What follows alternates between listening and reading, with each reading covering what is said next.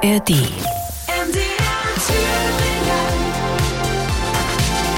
MDR Thüringen. Die Kulturnacht. Na, kennen Sie diese Stimme?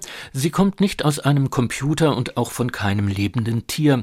Doch vielleicht haben Sie als Kind mit einer Nachbildung davon gekuschelt und sich von dem Brummen in den Schlaf wiegen lassen. Richtig so tönt ein Teddybär. Jedenfalls einer, der in Sonneberg das Licht der Welt erblickte und seine Stimme ebenfalls von einer Manufaktur aus der Region um die weltberühmte Spielzeugstadt erhielt. Wie Teddys à la Couleur heute noch in Sonneberg entstehen, erfahren Sie später.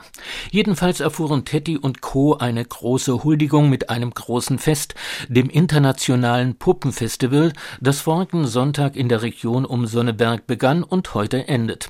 Tausende Puppen- und Teddy-Fans besuchten es, nahmen an Werksführungen teil, versuchten sich selber beim Puppenbau. Leuchtende Augen beim kleinen Publikum, das Lieblingskuscheltiere und Puppen beim Puppendoktor heilen lassen konnte. Die Spielzeugstadt Sonneberg lebt, genau wie die Tradition der Spielzeugherstellung, die bis ins späte 18. Jahrhundert zurückreicht und mit der Wendezeit bis in die 90er Jahre einen herben Dämpfer erhielt. Doch viele Betriebe überlebten in abgespeckter Form, exportieren heute wieder weltweit. Was ist also übrig geblieben von der Tradition in der Weltspielzeugstadt Sonneberg? Mein Name ist Heinz Diller und ich lade Sie heute in der MDR Thüringen Kulturnacht ein auf eine kleine Tour durch die Geschichte der Spielzeugherstellung in der Region. Besuchen Sie mit mir unter anderem eine außergewöhnliche Teddy-Manufaktur, eine Spielzeugmacherin, die in ihrer Freizeit besondere Puppen kreiert und eine Modellbahnfabrik, die auch nach der Wende schnell wieder auf den Erfolgszug aufspringen konnte. Ich wünsche Ihnen viel Spaß und schöne Erinnerungen.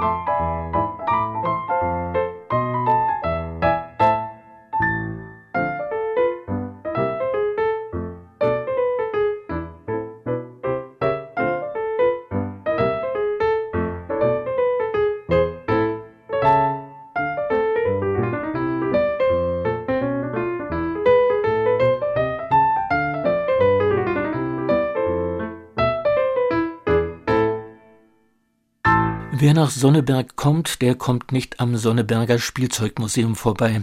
Es gilt als das älteste Museum dieser Art in Deutschland und wurde schon 1901 gegründet. Dort findet man berühmte Ausstellungsstücke wie die Thüringer Kirmes, die auf mehreren Weltausstellungen zu sehen war.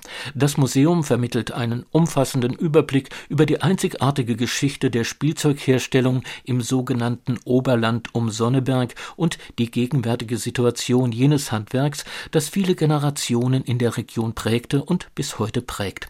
Museumsleiterin Christine Spiller. Ja, in Sonneberg beginnt es schon 1750, beziehungsweise der allererste Beleg für die Spielzeugfertigung stammt aus dem Jahr 1735. Es ging los mit Holzspielzeug, ganz klassisch. Wir haben ja den Thüringer Wald vor der Tür und da bietet sich der Werkstoff Holz natürlich an. Wir liegen hier ähm, an der Handelsstraße zwischen Nürnberg und Leipzig und da zog der Nürnberger Tant in alle Land. Und Nürnberg als Zentrum ja schon seit der Renaissance für Spielzeug hat hier sicher auch viel Innovation reingebracht. Außerdem zogen durch unser Gebiet Glaubensflüchtlinge aus dem Salzburger Land im Zuge der Gegenreformation und wir wissen, dass da viele Schnitzer und Drechsler darunter waren, die dann zum Teil auch hier hängen geblieben sind. Das Zeitalter der Industrialisierung ist ja klassisch das 19. Jahrhundert und ähm, der Aufstieg zur Weltspielzeugstadt begann im frühen 19. Jahrhundert mit der Erfindung oder Nutzung des Papiermachés. Das war so der erste große Meilenstein hier für die Sonneberger Region. Dann geht es weiter mit dem Sonneberger Täufling, der ersten Babypuppe der Welt, angeboten von Lindner, ähm, die auch nochmal einen großen Innovationsschub gegeben hat. Und dann in der zweiten Hälfte des 19. Jahrhunderts mit den Beteiligungen an den Weltausstellungen Zunächst in London, auf der allerersten Weltausstellung. In London war der Gulliver zunächst zu sehen, Gulliver in Lilliput. Ähm, dann folgten die Ausstellungen in Chicago, St. Louis, Paris und 1910 dann in Brüssel mit der Thüringer Kirmes, die bei uns ja vollständig noch erhalten ist. Dieses Ensemble aus fast lebensgroßen Puppen und einer lebensechten Szenerie wird heute in einer Art kleinen Theater gezeigt und präsentiert sich quasi als ein Schaufenster in die Vergangenheit. Schon die Gründerväter des Museums folgten folgten diesem Konzept durchaus schon mit pädagogischem Hintergrund. Das Museum ist ja das älteste Spielzeugmuseum in Deutschland, 1901 gegründet. Und ähm, die ersten Museumsleiter und der Museumsverein haben sich damals die Frage gestellt, wie ging es denn eigentlich los mit dem Spielen? Was ist denn das älteste Spielzeug des Menschen sozusagen? Und so kam unsere Antikensammlung zustande. Ähm, und man sieht da die Spielformen Kugel, Kreisel, Würfel, Tiere, kleine Haushaltsgefäße, Figuren. Damit ging es los. Also seit der Mensch spielt, hat er diese Urformen des Spielzeugs. Und ja, so kann man die Spielzeuggeschichte hier nachvollziehen. Und natürlich auch die Sonneberger Tradition, die dann, wie gesagt, in der Mitte des 18. Jahrhunderts einsetzt und im 19. Jahrhundert so richtig Fahrt aufnimmt, sodass wir um 1900 in Sonneberg von einer Weltspielzeugstadt sprechen, die ja wirklich Handelsverbindungen in alle Welt hatte, zu allen Kontinenten. Und das wird auch im Museum dargestellt in einer neuen Dauerausstellung. Ähm, ja, und die Sonneberger Spielwarenproduktion hatte um 1900 ähm, einen großen Anteil am Weltmarkt. Jedes fünfte Spielzeug kam hier aus der Region auf der ganzen Welt, jedes vierte in Europa und jedes dritte in Deutschland. Produziert wurde zumeist in Manufakturen und kleinen Betrieben. In den 70er Jahren erging es diesen über Generationen geführten Produktionsstätten nicht anders wie fast allen privaten Unternehmen in der DDR. Sie wurden verstaatlicht. 1981 gründete sich der VEB Spielwarenkombinat Sonneberg mit dem Stammbetrieb Sonny, den VEBs Pico Spielzeugland Plüti, um nur einige der 20 Kombinatsbetriebe zu nennen, die über die ganze DDR verteilt waren und mehrere tausend Mitarbeiter beschäftigten. Nach der Wende war's aus mit diesen Strukturen. Es begann eine harte Zeit, vor allem in der Stammstadt der Spielzeugindustrie in Sonneberg. Doch die Umwälzung brachte auch Chancen und so übernahmen etliche junge Sonneberger die Betriebe ihrer Großeltern und Eltern wieder. Frühere Geschäftskontakte konnten reaktiviert werden. Qualitätsarbeit und frische Ideen belebten das Geschäft. Erfahren Sie gleich, wie es einer jungen Frau gelang, die Tradition ihrer Vorfahren fortzuführen.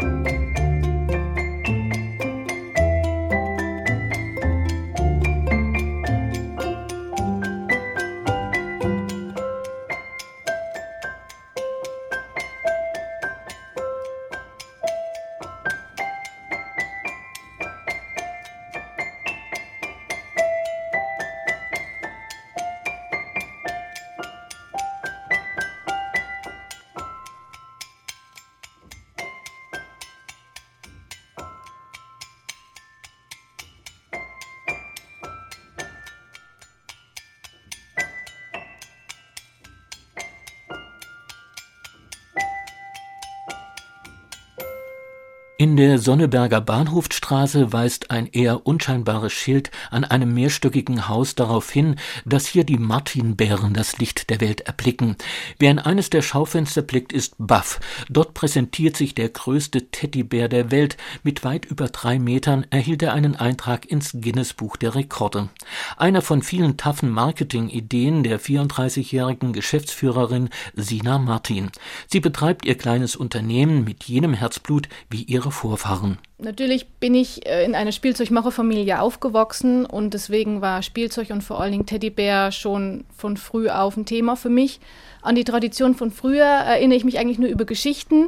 Ich interessiere mich sehr äh, für was, was andere erzählen aus der damaligen Zeit. Das bewegt mich auch sehr.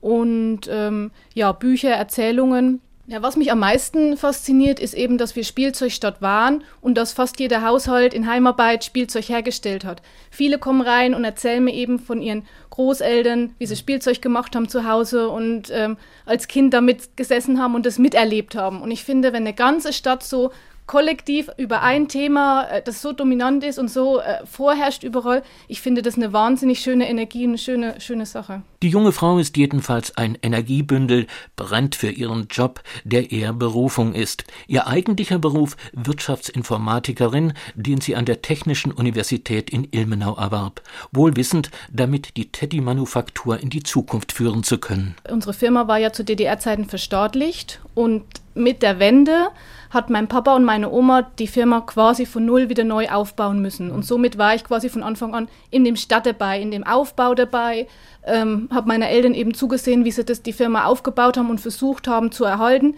was ja in der Zeit nicht schwierig war. Es ist ja ein, war ja ein Riesenschritt, eine riesen äh. Keiner wusste, wo geht die Reise hin. Und äh, ja, wir haben uns aber unsere Tradition verschrieben und ähm, konnte eben zusehen, wie die Firma dann trotzdem wächst und gedeiht. Ganz früher war der, der Sitz in Oberlind, ähm, da wo auch äh, mein Familienhaus steht. Ähm, wir hatten früher äh, zehn Mitarbeiter, beziehungsweise dann gab es noch eine Zweitfirma mit Puppen, dann waren es 20 Mitarbeiter. Dann wurden die Sachen ja äh, erst enteignet und dann verstaatlicht und in großen Kombinaten zusammengeworfen. Da war meine Familie dann im Musterbau tätig und in der Lehrlingsausbildung. Und dann ähm, ja, mit der Wende hat mein Papa und meine Oma zusammen, meine Oma hat die, die Bären gemacht und entworfen und die, die Mitarbeiter ausgebildet und mein Papa hat eben das Geschäftliche übernommen. Da war auch dann so bis, bis 2000 rum ein großer Boom in der Richtung. Ähm, mein Papa war dann auch im Verkaufsfernsehen. Dadurch haben wir dann eine große Reichweite erlangt und waren dann in der Spitzenzeit 35 Mitarbeiter. Jetzt sind's nur noch fünf. Die haben aber voll zu tun, auch dank des Know-hows von Sina Martin in Bezug auf digitales Marketing. Prinzipiell sind, haben wir viele Stammkunden. Also wir verkaufen direkt an die, äh, an die Kunden, an die Sammler, an die Liebhaber. Ähm, haben jetzt keine zwischengeschalteten Händler. Somit sind wir ganz nah am Kunden, können auf Wünsche reagieren, ähm, können Sonderanfertigungen machen. Das ist uns ganz wichtig. Und ja, wie gesagt, wir vertreiben direkt am Kunden. Ähm, das geht hauptsächlich über auf dem postalischen Weg oder auch übers Telefon. Und ähm, mit dem Online-Shop, der war am Anfang noch ganz klein, da haben sich nur ab und zu welche, aber man, man, hat eben die schöne Auswahl. Man kann schön reingucken, die verschiedenen Produkte alle übersichtlich sehen. Und es ist gewachsen jetzt mit der Zeit sukzessiv, Jahr für Jahr. Ähm, wird es mehr angenommen und jetzt macht es einen sehr, sehr großen Teil aus. Der Teddybär ist eben nicht tot zu kriegen. Erfunden hat ihn 1902 Richard Steif und gab ihm den Industrienamen Bär 55 PB. Dank des amerikanischen Präsidenten Theodore Roosevelt, Spitzname Teddy, erhielt der Bär seinen bis heute bekannten Namen. Roosevelt wollte sich bei einem Jagdausflug geweigert haben, einen angebundenen Bären zu erschießen. Das macht ihn dann zur Zielscheibe der Karikaturisten. Eine bessere Werbung Werbung konnte es wohl nicht geben. Der Teddy hatte das Rennen gemacht. Also der Teddybär ist ja das Spielzeug schlechthin. Es ist einfach so, dass äh, gerade früher haben viele Kinder nur ein Spielzeug gehabt und das war meistens der Teddybär. Das war so der Begleiter, der überall mit hin musste und überall dabei war. Ähm, den hat man gekuschelt, den hat man alles anvertraut. Also das war wirklich so wirklich das richtig, richtig liebster Spielzeug und wir lassen die ganze Sache wieder aufleben. Wir, wir geben den Teddy einen Charakter und das Besondere bei uns ist, die Teddybären von uns, die sind so unterschiedlich wie die Menschen auch. Also jeder hat einen anderen Charakter, jeder hat einen anderen Gesichtsausdruck. Wir haben Farbpalette hoch und runde, Größen, alles Mögliche da. Wir haben helle Bären, wir haben schwarze Bären, wir haben äh, Bären nach den Jahreszeiten, wir haben ähm, Jahresbären, wir haben so viele verschiedene Serien und da findet eigentlich jeder was für seinen Geschmack. Das ist ganz unterschiedlich. Manche mögen eher die klassischen Bären in Naturtönen, die vielleicht auch noch ein bisschen der Bärengestalt ähnlicher sind und manche mögen es aber auch ganz bunt, putzig, klein. Bei uns im Museum haben wir ja den kleinsten Daddy, der ist 4 mm und den größten, der sitzt unten, der ist 3,60 Meter, wenn er sitzt und wäre 5,40 Meter, wenn er stehen würde. Das Haus der Martin Bären wird nicht nur auf eine Produktionsstätte reduziert. Es ist gleichzeitig Museum, das leuchtende Kinderaugen garantiert. Machen wir also mal einen kleinen Rundgang. Wir gehen vielleicht mal hier erstmal zur Werkstatt. Ähm hier zeigen Teddybären äh, die ganzen Arbeitsschritte, die man braucht. Hinten an der Wand sieht man die ganzen Teile. Unterschiedlich, aber das sind schon, können schon bis zu 30 Teile sein. Gell? 25 bis 30 Teile. Hier sitzen alle, der eine macht den Zuschnitt, der nächste äh, macht die Gelenke rein, ähm, der nächste gestaltet das Gesicht und garniert. Da hier haben wir einen Teddybär an der Nähmaschine, der die Teile zusammennäht. Mhm. Und hier zum Schluss der auf der Holzwolle, der stopft den Teddy und macht die Stimme rein. Die können wir vielleicht mal mal hören. Das ist ja auch so ein Spezialgebiet, so die Teddybär-Stimmenanfertigung. Machen Sie die auch, genau. oder? Nee, wir haben eine Firma hier im Nachbarort in Effelde und die ist europaweit die einzige, die noch diese klassischen Brummstimmen, Tierstimmen herstellt. Das ist ganz unterschiedlich, wobei der Teddy müsste schon mindestens 30 cm groß sein, weil die Stimme ja mechanisch ist, die braucht ihren Platz im Bauch, dass er sich gut bewegen kann. Genau. Die Augen sind äh, handgemachte Glasaugen aus Lauscher. Genau, und so kommt eigentlich äh, regional alles Gute zusammen, aus was man den Teddy machen kann bei uns.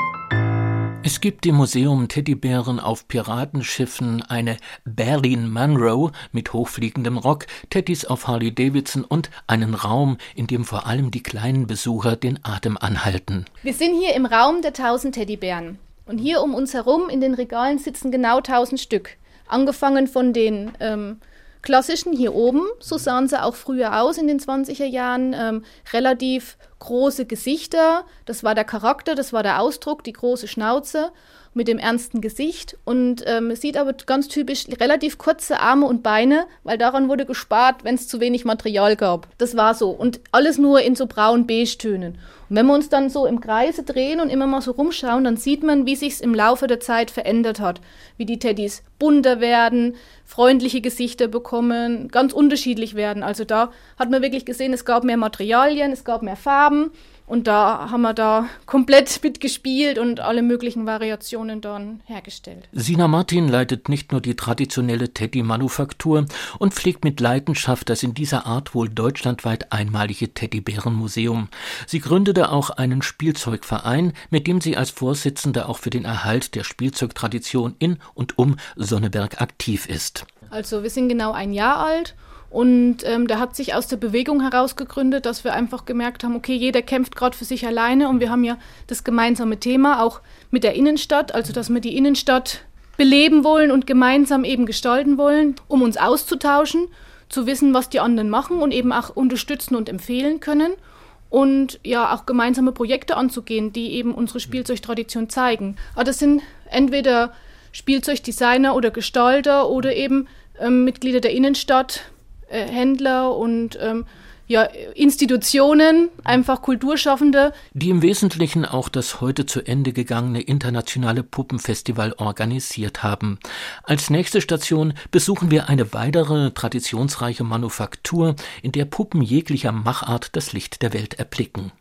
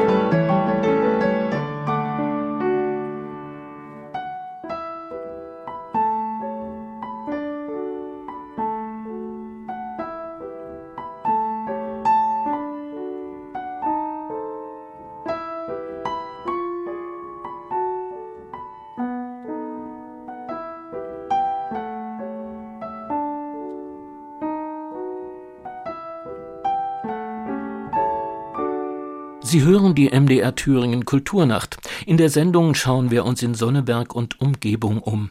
Was ist dort noch von der einstigen Tradition der Spielzeugherstellung übrig geblieben, die bis ins 18. Jahrhundert zurückreicht? MDR Thüringen Reporterin Bettina Ehrlich hat sich in Rauenstein eine Manufaktur angeschaut, die sich auch nach der Wende wieder etabliert hat und weltweit exportiert. Die Firma Schildkrötpuppen.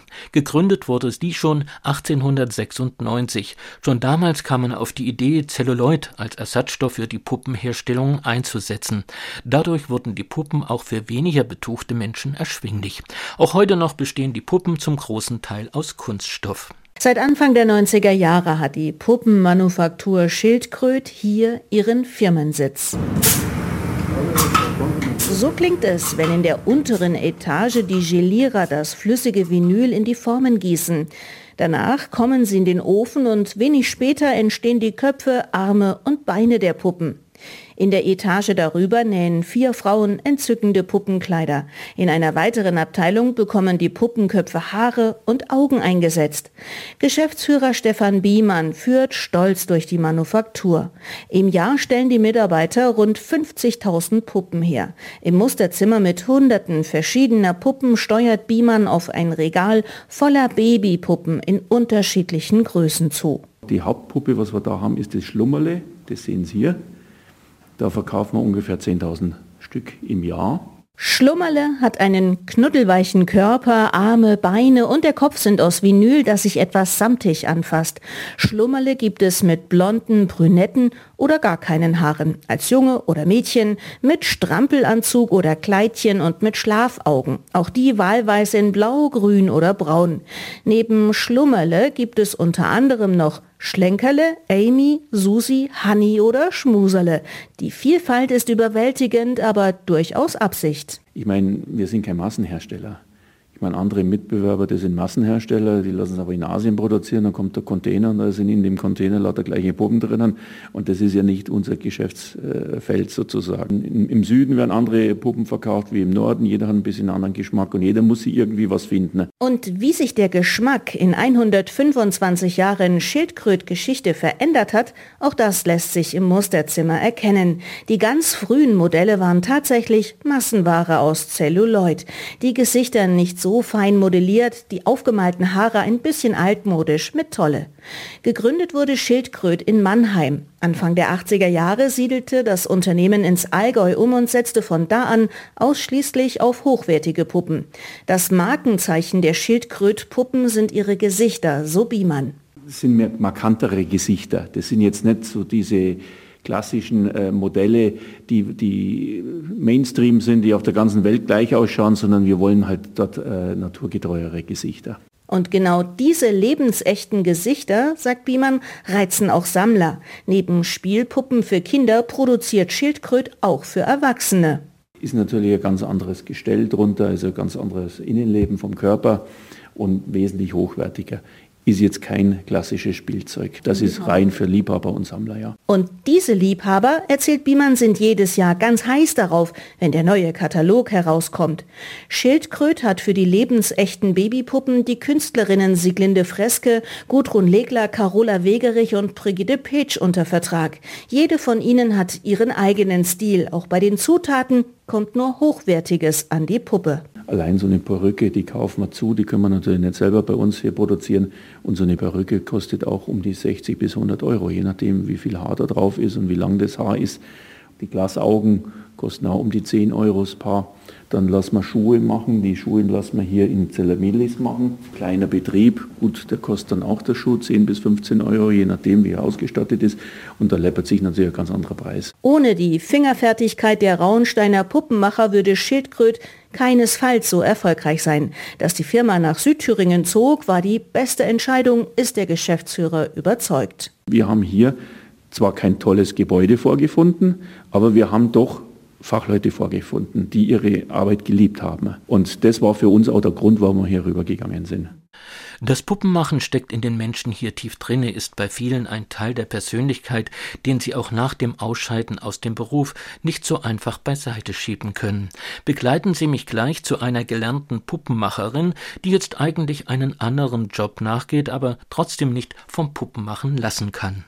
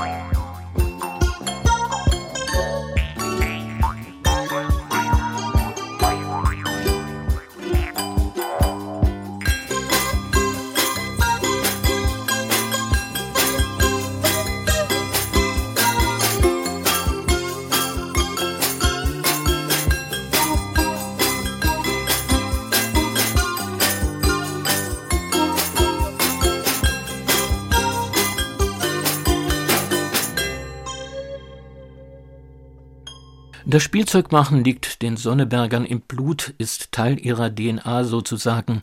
Selbst wenn ein anderer Job angenommen wird, der nur noch sekundär mit Spielzeug zu tun hat, können viele nicht loslassen von ihrer eigentlichen Berufung. So geht's auch dieser Sonnebergerin, die jetzt hauptamtlich im Spielzeugmuseum der Stadt arbeitet. Ihre Freizeit gehört jedoch der Puppengestaltung. Für ihre Schöpfungen hat sie sogar ein eigenes Label, Bienepuppen.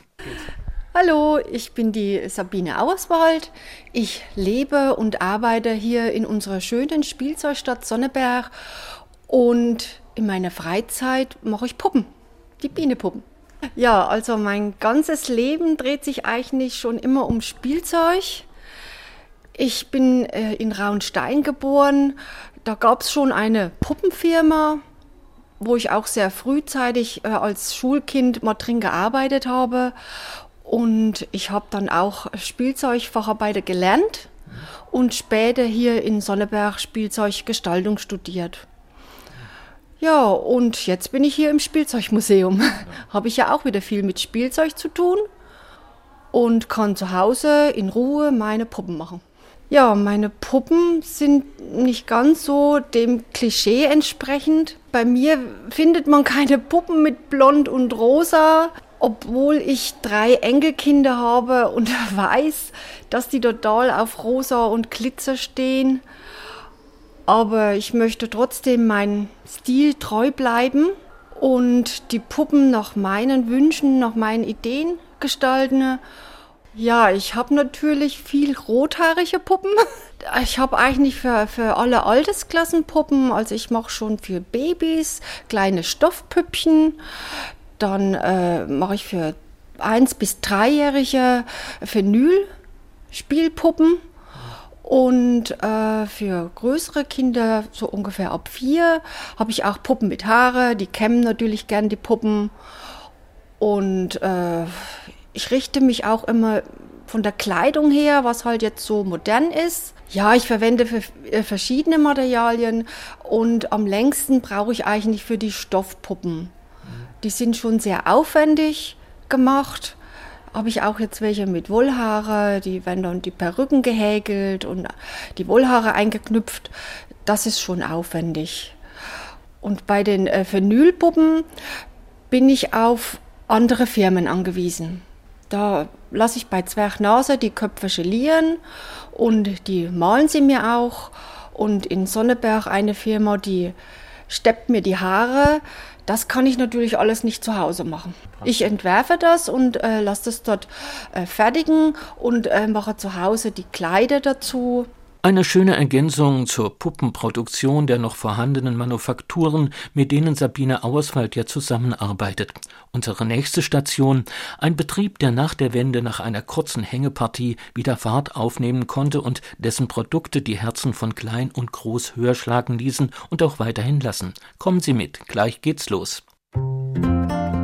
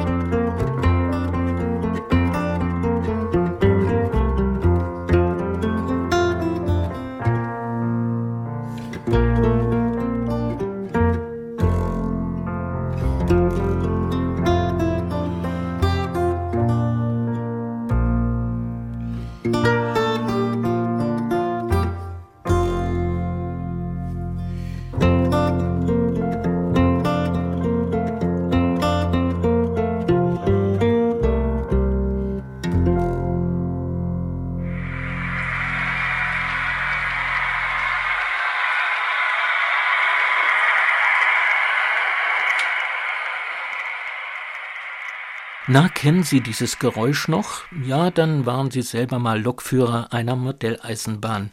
Und wenn Sie im Osten aufgewachsen sind, dann stammen Lok, Gleise und Kulissen bestimmt aus Sonneberg von Pico. Und Pico führt auch eine lange Tradition fort, hat sich gerettet über alle Widrigkeiten. Marketingleiterin Ina Golz zur Geschichte. Zur sowjetischen Besatzungszeit ist beschlossen worden, dass wir also ähm, Modelle in, in Ostdeutschland brauchen, äh, elektrische Modelleisenbahnen.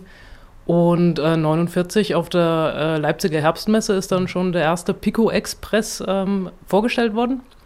Pico Express damals noch mit C geschrieben. Wir nehmen an, es kommt vom Piccolo, von Klein. Mhm. Und ähm, ja, 52 ist dann die Produktion von Chemnitz nach Sonneberg verlagert worden in die Spielzeugstadt. Damals hat dann auch eine Namensänderung stattgefunden. Ähm, es war dann aus Pico mit C ein Pico mit K geworden. Ähm, es ist überliefert, dass es die Abkürzung für Pionierkonstruktion sein soll. Also zu DDR-Zeiten wurde ja prinzipiell ähm, alles äh, kombiniert in Kombinaten zusammengefasst und ähm, alles der Pico angegliedert, was irgendwie mit Spielzeug zu tun hatte. Das haben wir eigentlich gar nicht unbedingt hergestellt, sondern nur unter dem Namen Pico wurde es vertrieben weltweit. War ein Riesenkombinat tatsächlich, ja. Und ähm, also ich weiß es jetzt nicht genau von den Zahlen her, aber es waren tausende Mitarbeiter zum Schluss eigentlich. Das Kombinat wurde, wie schon erwähnt, in den 90er Jahren zerschlagen. Auch fürs Geschäft mit den Modellbahnen sah die Treuhand wenig Chancen und irrte sich. Pico stand tatsächlich vor dem Aus, also diese ganzen Kombinatsgeschichten, die einzelnen Betriebe wurden von der Treuhand abgewickelt. Und ähm, also auch bei Pico war es nicht klar, wie es weitergehen sollte. Und insofern war es für uns ein Glücksfall, dass der äh, Dr. René Wilfer ähm, die Firma dann 92 gekauft hat, übernommen hat. Und ähm, da auch eine ziemlich gute Strategie gefahren ist, ähm, das, das Ohr am Markt hatte und eigentlich immer so den richtigen Riecher für die richtigen Produkte. Ähm, ich sage jetzt mal so 70 Mann, die, wir, äh, die der Dr. Wilfer dann mit übernommen hat, glaube ich, wenn ich mich richtig entsinne. Wir hatten bis in die, ich glaube, ähm, Ende 90er ähm, auch noch so dieses, dieses Spielwaren-Haushaltsprogramm, haben uns dann aber relativ schnell dazu entschlossen, ähm, uns auf das Kerngeschäft, also auf die Modellbahn ähm, zu konzentrieren. Und das war sicherlich genau der richtige Ansatz. Weil das äh, wird honoriert von den Leuten, ähm, mussten uns natürlich auch erstmal wieder ähm, beweisen, weil es hatte alles so ein bisschen so das Image von, ah, Osten, das taugt nichts und das ist nicht so was wert und das muss man halt erstmal wieder ähm, den Leuten auch vermitteln, dass es äh, gute Qualität ist und äh, muss man sich natürlich auch erstmal wieder einen Namen machen, vor allem natürlich in Westdeutschland. Und klar auch international. Der Markt ist nicht allzu groß und hart umkämpft. Pico behielt nicht nur den Markennamen, sondern blieb auch im übertragenen Sinne in der Spur. Also H0 natürlich die, die weit verbreitetste Spurgröße 1 zu 87. Ähm, später dann haben wir auch angefangen, uns in die Gartenbahn ähm, Geschichte ein bisschen einzuarbeiten. Da haben wir jetzt mittlerweile auch ein volles Sortiment. Also Sie können alles bekommen von Gleisen, Gebäuden, Wagen, Loks, Zubehör. Ähm, und auch die kleinen Spurgrößen wie N und TT bedienen wir allerdings nur so ein bisschen als Nischenprodukt, ähm, wobei wir uns auch da jährlich äh, mit neuen ähm, Artikeln weiterentwickeln. Also äh, Pico wird weltweit gekauft und vertrieben, das ist tatsächlich richtig. Ähm, wir sprechen da also auch von äh, Amerika, Südamerika, Nordamerika, Asien, ähm, Australien, selbst in, in, Afrika können Sie es letztendlich kaufen. Gibt zwar nicht so viele Händler, aber es geht. Hauptmarkt ist natürlich Europa und die Anrainerstaaten. Also sprich ähm, Österreich, Niederlande, Polen sind ganz wichtige Märkte für uns. Und ähm, gekauft wird es natürlich überwiegend von, von ähm, Leuten, die halt auch ein bisschen die finanziellen Mittel und Möglichkeiten dazu haben, ähm, sind überwiegend dann ältere Kundschaft, die das aber wiederum an ihre Kinder und Enkelkinder gerne weitergeben. Also das fällt re relativ häufig auf, dass dann ähm, der Großvater mit seinem Enkel spielt und der Enkel dann irgendwann auch sagt, Mensch, das war so schön damals, es hat mir so Spaß gemacht, ich will auch eine Modellbahn. Meistens dann aber auch erst im Alter, wenn man dann selber in die Rente geht, weil man dann einfach Zeit und Platz hat. Trotz aller neuen Innovationen, ausgeklügelten und hochdigitalisierter Spielsachen, die Modellbahn behauptet nach wie vor ihren Platz, denn sie geht auch mit der Zeit, sprich nutzt alles von der Robotertechnik bis zur KI. Pico wuchs über Sonneberg hinaus. Ja, also wir haben äh, uns auch entschieden, ein, ein, Werk in China zu betreiben letztendlich. Ähm, da kommen so die, die überwiegenden ähm, kleinen Spurgrößen her. Gartenbahn, die große, wird äh, komplett hier in Sonneberg gefertigt. Und hier ist auch nach wie vor unser Logistik- und Kompetenzzentrum. Also das ist das Hauptquartier, wenn man so sagen will. Und ähm, über Sonneberg den Standort als Spielzeugstadt. Das passt halt auch sehr gut zu Pico. Das ist für uns natürlich ganz wichtig, dass wir hier dann auch ähm, investieren ähm, in Gebäude. Wir haben äh, ein großes Hochregallager gebaut. Ähm, dann haben wir jetzt auch was, was die Nachhaltigkeit äh, ein bisschen was gemacht. Also sprich, ähm, wir haben Photovoltaikanlagen auf unserem Werk. Also wir, wir, wir sind bestrebt, hier auch zu bleiben. Im Gegensatz zu leider Gottes vielen ähm, anderen Herstellern und äh, Geschäften, ich bin selbst in Sonneberg äh, geboren und aufgewachsen und ich habe halt auch miterlebt, wie halt ein, einer nach dem anderen irgendwo verschwunden ist aus der, aus der äh, Stadt. Und das ist halt sehr tragisch. Umso mehr freut es uns natürlich, dass wir ähm, uns weiterhin positiv entwickeln. Ähm, wir wollen uns natürlich weiterentwickeln, vor allem was jetzt äh, Digitalisierung angeht, ähm, ist auch bei uns immer ein größeres Thema. Das heißt jetzt äh, für die Modelle vor allem. Ähm, Früher hat man den Trafo aufgemacht und äh, dann ist die Lok gefahren, kennt man, glaube ich. Mittlerweile gibt es da äh, digitale Chips und Komponenten, App-Steuerung teilweise auch, ja, und dann haben sie halt äh, Möglichkeiten, Lichter und Sounds zu steuern, was halt früher überhaupt nicht äh, denkbar war. Ähm, es ist tatsächlich so, dass wir ähm, ein paar ähm, Modelle noch im Programm haben, die tatsächlich noch aus den äh, Formen, sage ich jetzt mal, von DDR-Zeiten ähm, stammen. Ähm, natürlich weiterentwickelt und ein bisschen ähm, angepasst, das Innenleben auf, die, auf den neuesten Stand gebracht, aber so im Grunde ist die Form, die verändert sich ja nicht großartig, sage ich jetzt mal, ne? weil das Vorbild, was wir ja nachbilden, hat sich ja auch nicht äh, verändert. Man kann es natürlich noch ein bisschen feiner und detailreicher machen, ähm, aber letztendlich gibt es tatsächlich noch ein, zwei aus dem Altbestand, ähm, die, die jetzt noch im Sortiment laufen. Länderspezifische Modelle werden da auch gemacht. Ähm, es muss sich natürlich zum Schluss auch für uns rechnen. Mhm. Ähm, also jetzt äh, in ein chinesisches Modell äh, haben wir auch das ein oder andere, aber das muss halt eins sein, was auch gut nachgefragt wird und was man so produzieren kann und von der Auflage her, dass es zu einem fairen und vernünftigen Preis auch verkauft werden kann. So verbindet sich das Alte mit dem Neuen. Geblieben sind in Sonneberg nicht die Glücksritter. Wahre Enthusiasten führen mit Erfolg die mehr als 200-jährige Spielzeugtradition in der einstigen Weltspielzeugstadt weiter, die heute auch wieder global von sich reden macht. Kommen wir nochmal zurück zur Puppenmacherin Sabine Auerswald. Ihre Motivation gilt auch für die anderen, die geblieben sind und sie macht Hoffnung. Ich glaube, dass man schon viel Herzblut braucht, um sowas fortzuführen. Mhm. Und bei der Sina Martin zum Beispiel sehe ich das Herzblut. Also Puppen und Plüschtiere, die muss man, die muss man von Herzen her machen. Die kann nicht jeder machen. Und äh, wenn man da nur aufs Geld schaut, äh, wird es schwierig. Und deswegen habe ich auch Bedenken, dass sich die Spielzeugtradition so fortführt hier in Sonneberg. Es wird weniger werden oder es ist schon weniger geworden. Aber ich hoffe einfach, dass noch so ein paar Kleinhersteller übrig bleiben. Das ist wohl untertrieben. Kombinate wird zwar nie wieder geben und auch ein Spielzeug-Großkonzern wird sich wohl kaum in Sonneberg ansiedeln. Aber viele Mittelständler führen die Tradition weiter und finden auch interessierten Nachwuchs. Sonneberg wird also noch lange seinen Ruf als weltweit bekannte Spielzeugstadt behalten können. Einen schönen Abend wünscht Ihnen Heinz Diller. ARD